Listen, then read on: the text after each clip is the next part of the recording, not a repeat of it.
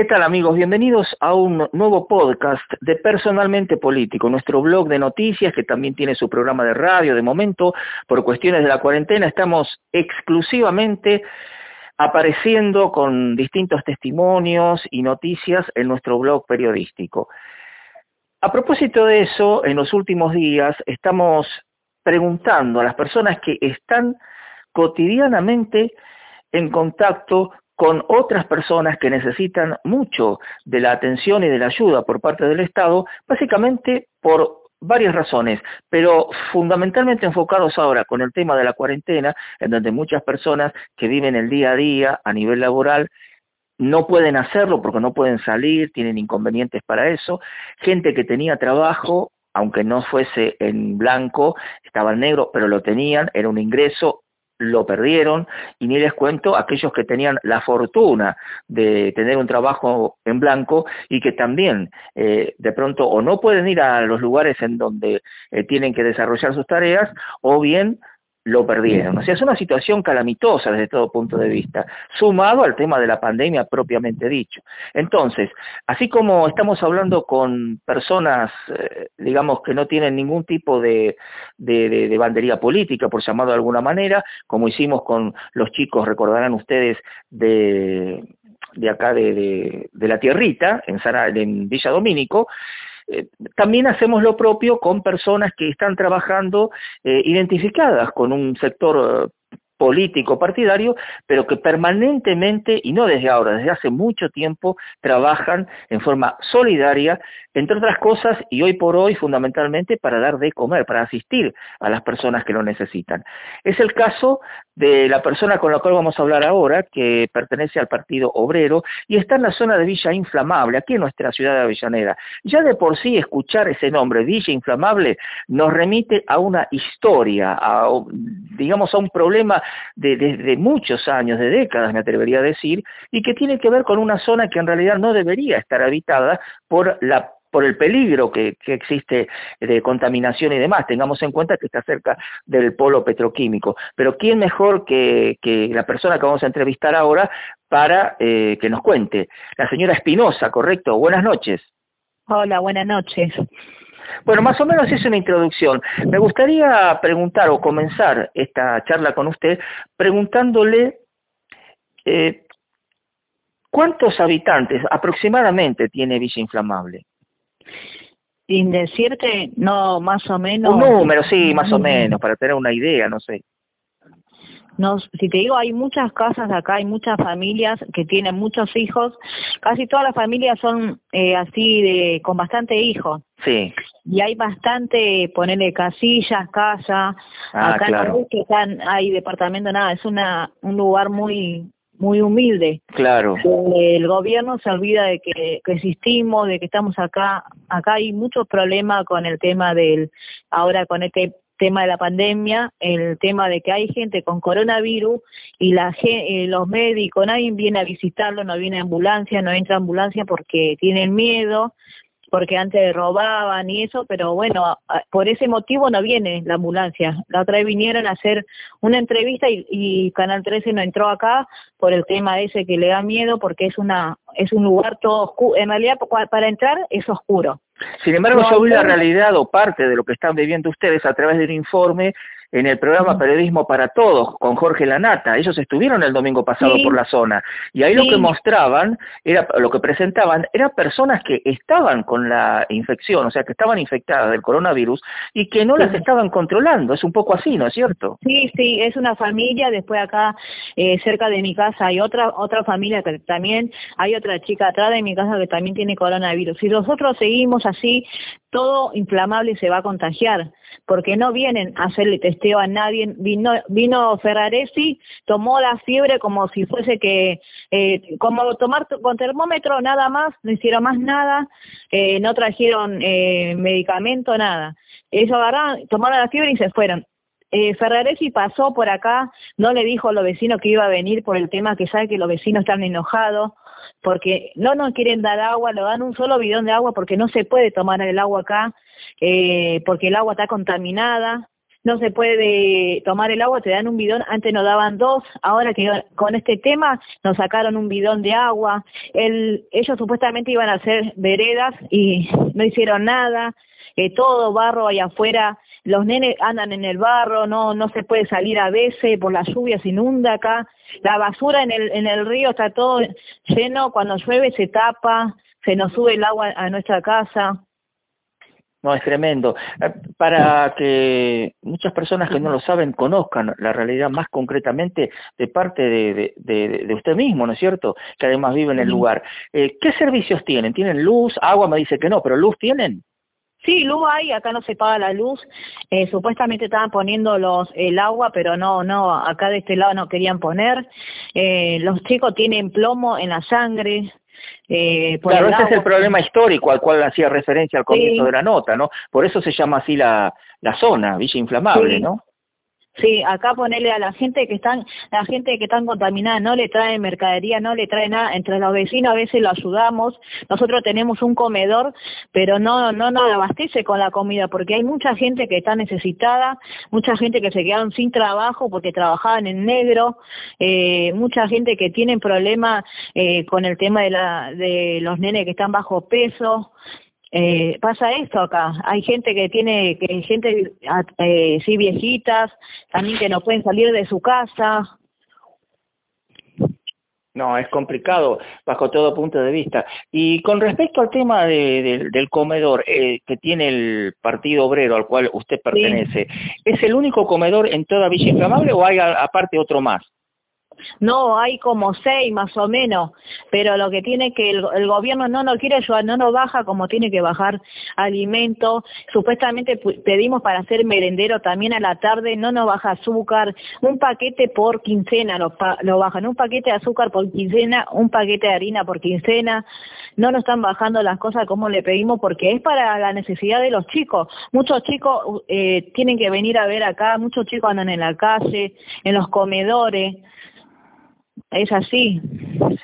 Mónica, cuando ustedes en su momento hicieron, me imagino que habrán hecho reclamos, porque además hay otras organizaciones sociales que están pidiendo lo hemos publicado en nuestro blog de noticias también, y en otros medios también apareció esa noticia, que varias organizaciones eh, sociales están pidiendo entrevistarse con la gente del municipio a ver qué solución se puede encontrar. Aparentemente también hay un inconveniente y es que la municipalidad no está recibiendo ningún tipo de, de, insumos, digamos que pueden llegar desde, desde provincia, desde nación, pero de todas formas lo que quieren estas organizaciones es que los escuchen, que los atiendan, y fundamentalmente ver cómo se puede solucionar la, cuestión, porque también hay un hecho que es bueno dejarlo eh, en claro y que lo hemos conversado con otras organizaciones sociales, y es que eh, a propósito de este inconveniente que hubo casos de muy muy sospechoso de la compra de alimentos. Recuerda usted, a principio del tema de la pandemia,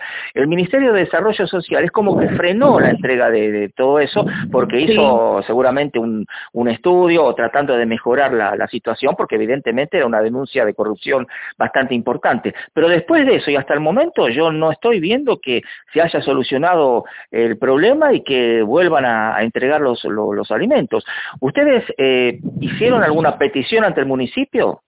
un montón de veces, un montón. Fuimos al municipio, hicimos corte en la calle, hicimos un montón de cosas. Eh, el tema también que acá no, no, no nos dan lavandina, no nos dan detergente, no lo dan tapaboca. La gente a veces viene sin tapaboca y no puede ser así porque hay mucha gente que está contaminada y ponerle, la otra vez, eh, hoy lo dieron eh, cebolla la, mitad de la bolsa de cebolla toda fea, las naranjas que le tenemos que dar a los chicos estaba toda fea, la mitad de un cajón se pudo salvar. Y no es así porque no le estamos dando de comer a los perros, le estamos dando de comer a la, a la gente que necesita. ¿Quién le entregó esa mercadería? El, municipio. Ah, correcto. Sí, sí, correcto, sí, sí, sí. Sí, sí. Y, claro, de ahí había, había cosas que tuvieron que tirar, claro no nos bajan condimentos, nosotros ponemos de nuestro bolsillo a veces un poco, cada uno trae un poco de sal, así, los que trabajamos en el comedor, un poco de condimento, a nosotros no nos bajan nada, y ahora nosotros tampoco podemos trabajar nada, yo hacía changuita, tampoco puedo hacer nada porque no se puede salir. Es tremendo. Eh, ¿Pudieron solucionar el tema a través del ICE? Digo, a nivel personal, por lo menos, una ayuda. No, no, ese tampoco, no nos dieron, a nosotros no nos dieron. Pero ustedes tienen documento, me imagino, Mónica. Ajá, sí, sí, tenemos, pero como a nosotros no lo hicimos todo, pero no, también le hice a, a mi papá todo y no no se lo pudieron hacer porque tiene 65 años, mi papá no tiene ayuda de nada, eh, no, no es jubilado, pensionado y lo tomo a mi casa también y no, él tiene 65 años y no lo puedo dejar salir. Por supuesto, claro.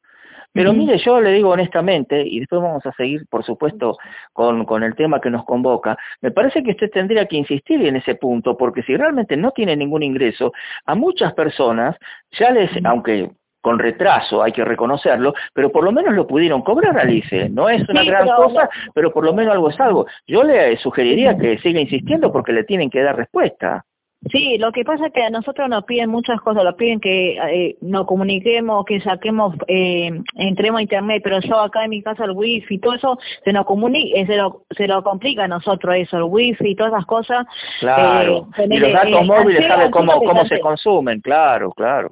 ANSE no te atiende, ANSE no te atiende, nosotros llamamos y no te atiende ANSE. No, está complicado el tema. Claro, hay que tener en cuenta todo eso. Qué bien que lo señala usted, porque a veces uno cree que en todas las casas hay wifi o wifi y no es así. Y los datos móviles se consumen, pero como agua cuando uno hace una recarga.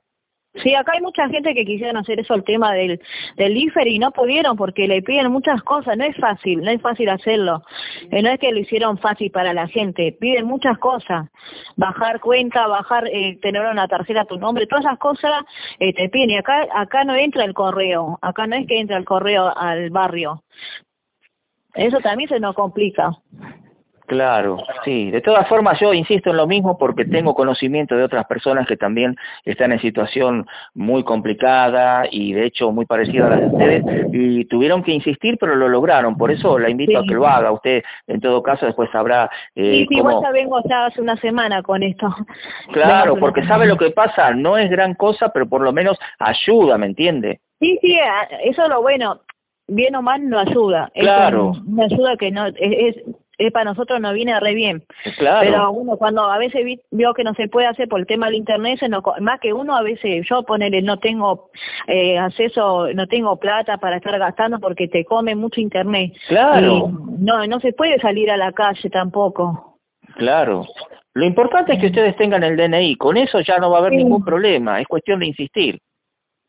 Sí, sí, sí, igual estábamos en eso. Estaba, yo hace una semana estoy intentando, voy a tratar de seguir intentando. Sí, por supuesto. Volviendo al tema de los comedores, eh, para que la gente entienda, usted da eh, asistencia a través de un comedor comunitario eh, por el Partido Obrero en Villa Inflamable, de lunes a viernes, de lunes a domingo, tres veces por semana, ¿cómo es? Eh, tres veces por semana lo hacemos porque no no abastecemos con los alimentos, no no no alcanza para hacer todos los días. Nosotros queríamos hacer de lunes a viernes, pero no podemos. Queremos hacer merendero, pero no nos baja lo que necesitamos. Yo no le puedo hacer en un kilo de harina hacer torta frita con toda la cantidad de gente que viene. En cada familia tienen cinco chicos, seis chicos. Después hay una señora que tiene diez con sus hijos y más nietos. Vienen bastante gente me imagino. ¿Qué días los hace y en qué horario? Para saber. martes, eh, miércoles y jueves. Y los lunes íbamos a hacer merendero, pero no se puede. Vamos a ver si hacemos cada 15 días para juntar, porque no dan una sola azúcar. Y no, no se puede hacer una olla porque vienen varias gente. Son tres ollas que hacemos de, eh, de las ollas populares, hacemos, y no se puede porque una azúcar no se alcanza.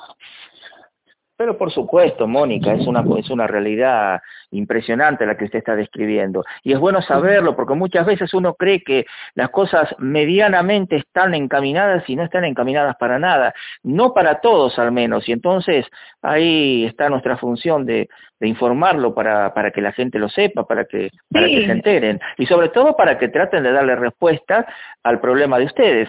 Eh, me decía tres veces por semana. Habitualmente, ¿qué es lo que preparan? ¿Guiso? ¿Qué, qué comida hacen? ¿Algo que rinda? Sí. Sí, sí, guiso, fideo con salsa, polenta con salsa, lo que rinda, lo que nos traen, tratamos de hacer para que alcance bastante. ¿Y cómo hacen con el tema de la carne, Mónica? Porque eso es lo que, la proteína es lo más importante y lo más difícil de conseguir seguramente. Sí, nos bajan a veces, pero a veces nos bajan eh, bastante, pero tiene más grasa que carne. A veces nos bajan cosas así, que nosotros tenemos que sacar la grasa para no darle cosas así a la gente. Porque ¿qué va a decir? Ah, la otra vez sacamos más grasa que carne tenía. Y los pollos son chiquitos que nos traen a veces, pero tratamos de solucionar el problema para poder ayudar a la gente también. Nosotros igual explicamos a la gente que no es que nosotros no queremos darle lo mejor, pero eh, no nos están bajando. Igual la gente del barrio sabe de lo que está pasando acá. Claro, por supuesto. Nosotros a veces tenemos que poner de nuestro bolsillo para comprar condimento, a veces algunas cosas que faltan. Mónica, ¿por qué no nos cuenta cuántas, cuántas personas eh, van por día a retirar comida? Eso sí lo debe tener calculado. 170 gente tenemos. 170 personas van esos tres días, eh, digamos, pero en total o por, por cada día. Eh, no, no, eh, de los tres días vienen esas familias. Ah, los tres días, o sea, eh, sería 170 dividido tres, ¿no? Que el martes no, No, no, no, eh, un día vienen las 170 personas, en un día vienen. Ah, entiendo, lunes 170, eh, o sea, martes 170, miércoles 170 y jueves 170. Sí, Sí. Impresionante la demanda que hay. Y esas personas vienen, por supuesto, y llevan, o ustedes tratan de darle también para, para, con una, una cantidad que alcance para la familia que tienen. Sí, a nosotros ponerle, le damos a la gente para que le alcance, por eso hacemos guiso y esas cosas para que alcance. A veces nos bajan pan, pero no mucho. Cinco kilos le están dando de pan y a la gente que le damos dos panes, tres pan, nada más es lo que le podemos dar a cada gente y yo le, nosotros le explicamos que es lo que nos bajan a nosotros y es lo que nos da el Ferraresi. Acá hay mucha gente que, acá en este barrio hay mucha necesidad. No es que uno está mintiendo, pero hay mucha necesidad. Mónica, por supuesto, la, entiendo perfectamente lo que me está diciendo. Eh, hay, además del comedor de ustedes, y ahora le voy a explicar por qué le pregunto esto, ¿hay otras agrupaciones políticas que tienen comedor en inflamable? Sí, sí, sí, hay barrio de pie, después hay comedor de también de, de Ferraresi, también tiene que a eso sí le baja un montón ah, ahí está, Es, a eso iba, por eso, a eso iba, a eso apuntaba mi pregunta, porque digo, no vaya a hacer cosa, digo no vaya a hacer cosa porque eso es una injusticia tremenda, ¿no? Que porque ustedes sean del Partido Obrero o del Polo Obrero, no le den la cantidad que a lo mejor le dan a otras agrupaciones políticas afines. Eso sería, estaría mal, por supuesto. ¿Cómo la llevan los otros? Por ejemplo, barrios de pie, que tenemos gente conocida en, en Avellaneda, ¿ellos tienen más mercadería o más o menos la están pasando igual que ustedes? No, no, hay comedor que le bajan cajones de pollo, eh, le bajan bastante cosas, mercadería, un montón de bolsones de fideos, así, lo que están con Ferraresi. A nosotros nos dan dos paquetes de fideo que lo tenemos que usar en la quincena, dos paquetes así de fideo y de, pack de fideo, y eso tenemos que, encima cada fideo nosotros usamos más o menos como 12 paquetes de fideo usamos por día nosotros usamos y usamos también el arroz, usamos como siete bolsas de arroz por día, y tratamos de variar, pero a nosotros no nos bajan la cantidad que nos tienen que bajar. En otros comedores sí están bajando, le bajan también artículos de limpieza.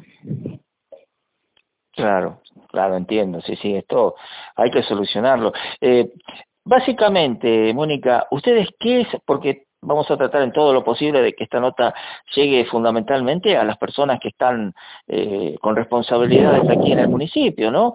Eh, ¿qué, es lo que, ¿Qué es lo que necesitan fundamentalmente? Más, más insumos, más, más alimentos para cocinar.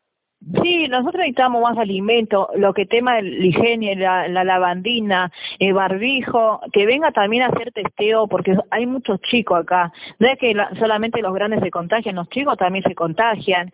Eh, hay ponerle los chicos a veces no tienen zapatilla y nosotros la otra vez queríamos saber si podíamos reunir algo de ropa para los chicos de, que están acá afuera que vienen a buscar la comida ayer nos quedamos sin gas y tuvimos que hacer un poco a leña eh, tratamos de solucionar nosotros el problema, pero no es así. Me parece que el gobierno tiene que ver todo lo que está pasando. Ferraresi no ve esas cosas, no es que viene y se acerca a los vecinos. La otra vez vino él, dio vuelta acá y se fue. Ni un vecino lo vio. Es como que vino a hacer sacar fotos y nada más. Y se fue. Supuestamente iba a iban a venir a ser testigos. No hicieron nada. Eh, pasaron por pasar para sacar fotos, nada más. Eso es lo que ellos demuestran. Que bueno, ya vinimos al barrio, vimos cómo está la gente y no, porque ellos no sean, no por tomar la fiebre vas a ver si está contagiado o no la persona. Mónica, usted hace mucho hincapié en la figura de nuestro intendente. La pregunta es, cuando ustedes reciben la ayuda, cuando está más o menos, entre comillas, normalizada la situación, no como ahora que en muchas oportunidades me han comentado gente, inclusive de otras agrupaciones, que no están recibiendo como recibían antes la cantidad de mercadería para cocinar en las ollas eh, populares, digamos, ¿no? Eh, más allá de eso, digo, usted se, se, refiere mucho al intendente. Cuando usted recibía la ayuda, vamos a decir así, eh, sin este problema de la pandemia, ¿de dónde venía esa ayuda? ¿De nación o del municipio? No, de nación. De nación viene, por eso. O sea que también el problema estaría en desarrollo social. Eh, me parece que, a ver, yo le voy a preguntar a usted, que a lo mejor me va a explicar mejor porque estuve hablando también con otras agrupaciones este, políticas y me decían esto, que ellos en tiempos, vamos a decir así, no de pandemia, cuando el país, aún con los problemas económicos que tenemos desde siempre, pero que no tenía el problema del coronavirus, recibía ayuda de nación, no era del municipio, era de nación. Ahora, ¿qué pasa? Cuando dejaron de recibir en estos últimos eh, meses eh, ayuda de nación, ahí es cuando se dirigen al intendente para pedirles ayuda. ¿Es un poco lo mismo lo que les pasa a ustedes? Sí, bueno, nosotros venimos reclamando esto para hacer el comedor hace años, pero lo que pasa que a nosotros ahora que pasó todo esto del, del virus, ahora recién están, nos están bajando la mercadería, porque antes no nos querían dar, y ahora como está pasando esto, recién ahora nos están dando a nosotros. Nos bajan, eh, creo que 5 kilos de papa, eh, eso es lo único que nos dan para tener la quincena. Claro. Y no se puede cocinar con, eh, con eh, cinco kilos de papa, nos dan cebolla que a veces no se puede, la tenemos que estar tirando porque agarramos, la hacemos, tratamos de juntar lo bueno que está y después lo otro tenemos que tirar. Hoy tiramos casi la mitad de la cebolla. Nos están dando así. Le hago una consulta. Las ¿Cuántas personas eh, colaboran? Porque me imagino que no va a estar usted sola con tanto trabajo, tiene que tener personas que la ayudan. Sí, somos cuatro, porque no queremos estar eh, tanta gente eh, con el tema del virus, somos cuatro. En realidad somos bastante compañeros, pero no por ahora el tema que estamos con el tema del virus, somos cuatro cocinando. Ninguna de las personas eh, que se, se, dedican a, trabajar, digamos, con el tema de, preparar la, comida para, el comedor, o sea, usted y las demás este, personas, tienen un ingreso, es decir, cuando me refiero a ingreso no me refiero al trabajo privado de ustedes, alguna ayuda, algún plan, algo, en función de que están trabajando para asistir a la gente en los comedores. No, no, no, no hay. Eh, la gente que viene acá es por necesidad porque también se lleva su, su tupper de comida. No, nosotros no nos pagan por el comedor. No tienen ningún tipo de asistencia de, por parte de algún plan o algo, como a lo mejor eh, tienen en, otros, en otras agrupaciones políticas, que les da la nación, por supuesto, ¿no?